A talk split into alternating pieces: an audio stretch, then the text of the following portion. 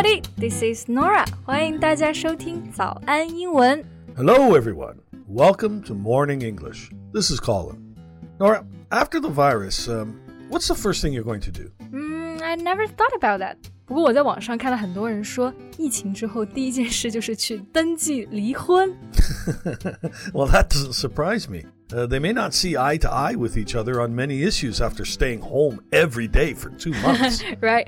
Don't see eye to eye. 我们都没办法双眼对射。It actually means to disagree，就是在很多事情上看法不一致。其实这个也是离婚的最主要原因。那么我们今天呢要学习的就是和离婚相关的一些英语表达。 在节目的开始，给大家送一个福利，今天给大家限量送出十个我们早安英文王牌会员课程的七天免费体验权限，两千多节早安英文会员课程以及每天一场的中外教直播课，通通可以无限畅听。体验链接放在我们本期节目的 show notes 里面了，请大家自行领取，先到先得。哎，那 Colin，英语的离婚要怎么说呢？um, it's divorce.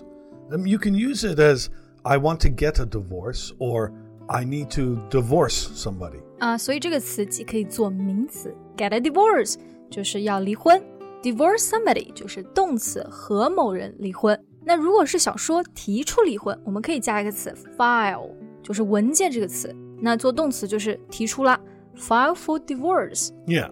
And if you're describing the state of a marriage, you can say someone is divorced or she is a divorcee. divorce 在后面加了个 d，就是表状态离婚的。那 divorcee 就是双写意，表离婚了的人。不过这个好像一般都是用来说女性吧。 Yep.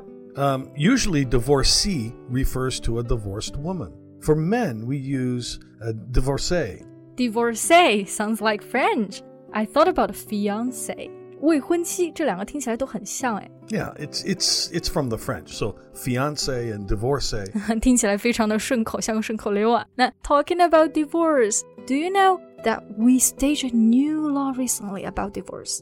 You mean the um, cooling off period or waiting period before divorcing? Yeah, that's one. Cooling off period. 冷却期其实就是我们说的离婚冷静期，就是最近就是出了这个政策，对吧？也叫做 waiting period 等待期。有趣的是呢，这个短语 cooling off period 最开始啊，其实指的是产品的无理由退款期。Yeah, yeah. During that period, you can um, return any product that's purchased, like a, a new phone or a car or even a house. Yeah. You can get a full refund. 是的，refund 就是买东西的退款。I think it's really useful to have the cooling off period。你知道，我们就是在买东西的时候，很有可能买完就 regret 就后悔了，对吧？ Mm, uh, it's like this. So I guess it works out pretty much the same way, like um, like for a divorce.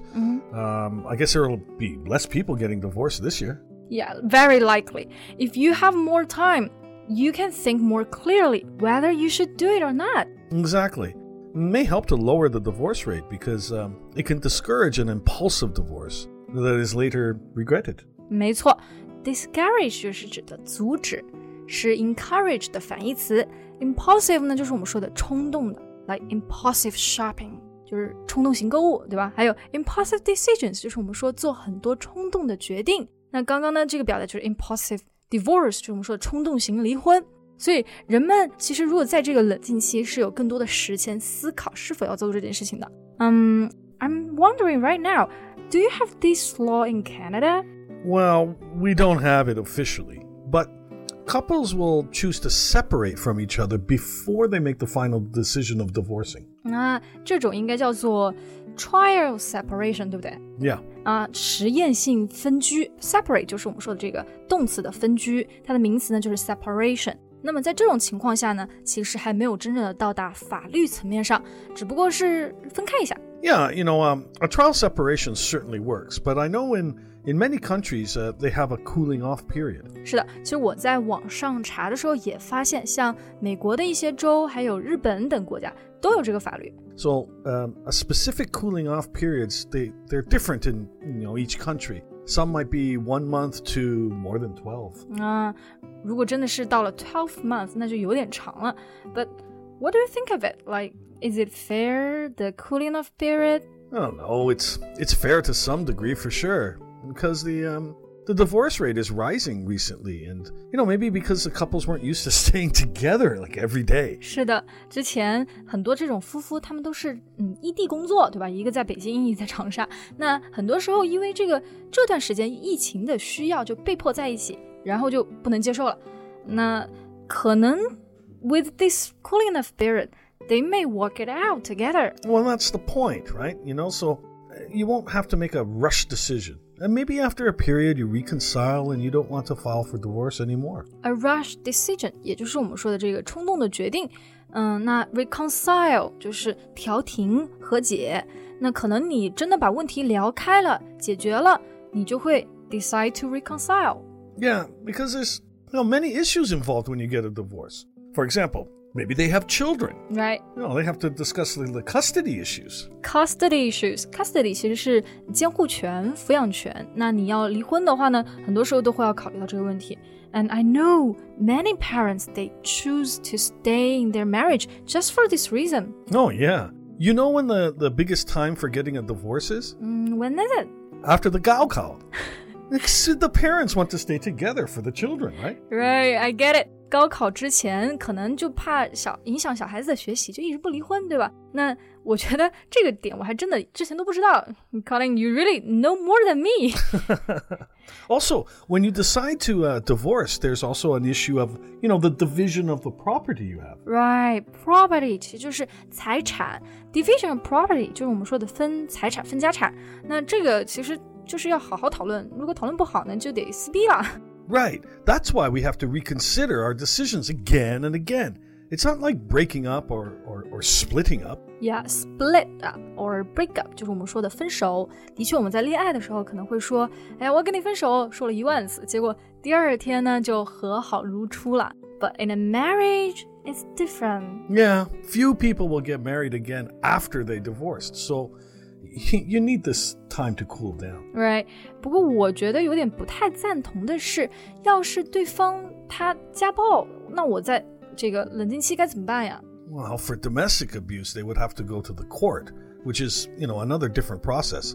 It's called procedural divorce. Okay, domestic 这个地方注意一下，是指的在家里或者是在国内。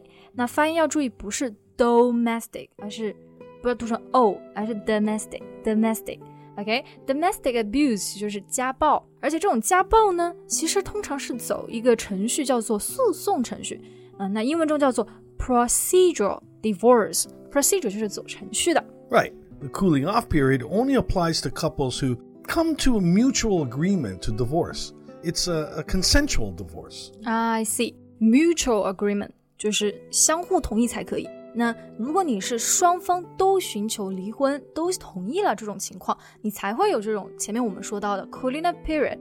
其实这种离婚的形式叫做 consensual divorce。consensual 就是同意的，所以这一个词连起来，consensual divorce 就是指的协议离婚。嗯，不过我刚刚在想到，要是一个人突然在这个期间他反悔了。他他就想要一个人想要离，一个人不想离，那这种情况是不是我都没有离婚自由了呢？Well, this is true, but uh, it's not that common. I think we need to consider that a a high divorce rate will influence the birth rate and the stability of the society and, and many other issues. Yeah. 我我有点明白了，就是其实你考虑这个离婚的时候，还要考虑到多方面的问题，一定要宏观的想这件事情，就不是一个非常简单的事情。那这就真的有点让我感觉到恐婚。Hmm. Well, not just you. I think many people have it. Um, the uh, gamophobia.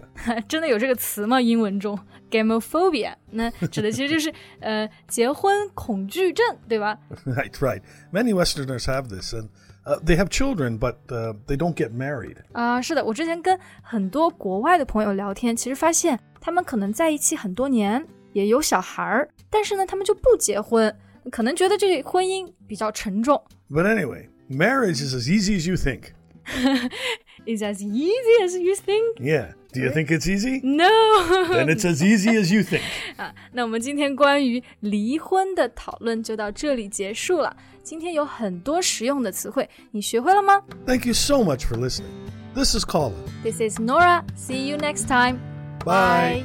今天的节目就到这里了。如果节目还听得不过瘾的话，也欢迎加入我们的早安英文会员。成为会员，您就可以无限畅听我们每天一场免费的中外教直播课，以及两千多节原创系统课程了。今天我们限量送出十个七天免费试听权限，试听链接放在我们本期节目的 show notes 里了，请大家自行领取，先到先得。This podcast is from Morning English. 学口语就来早安英文。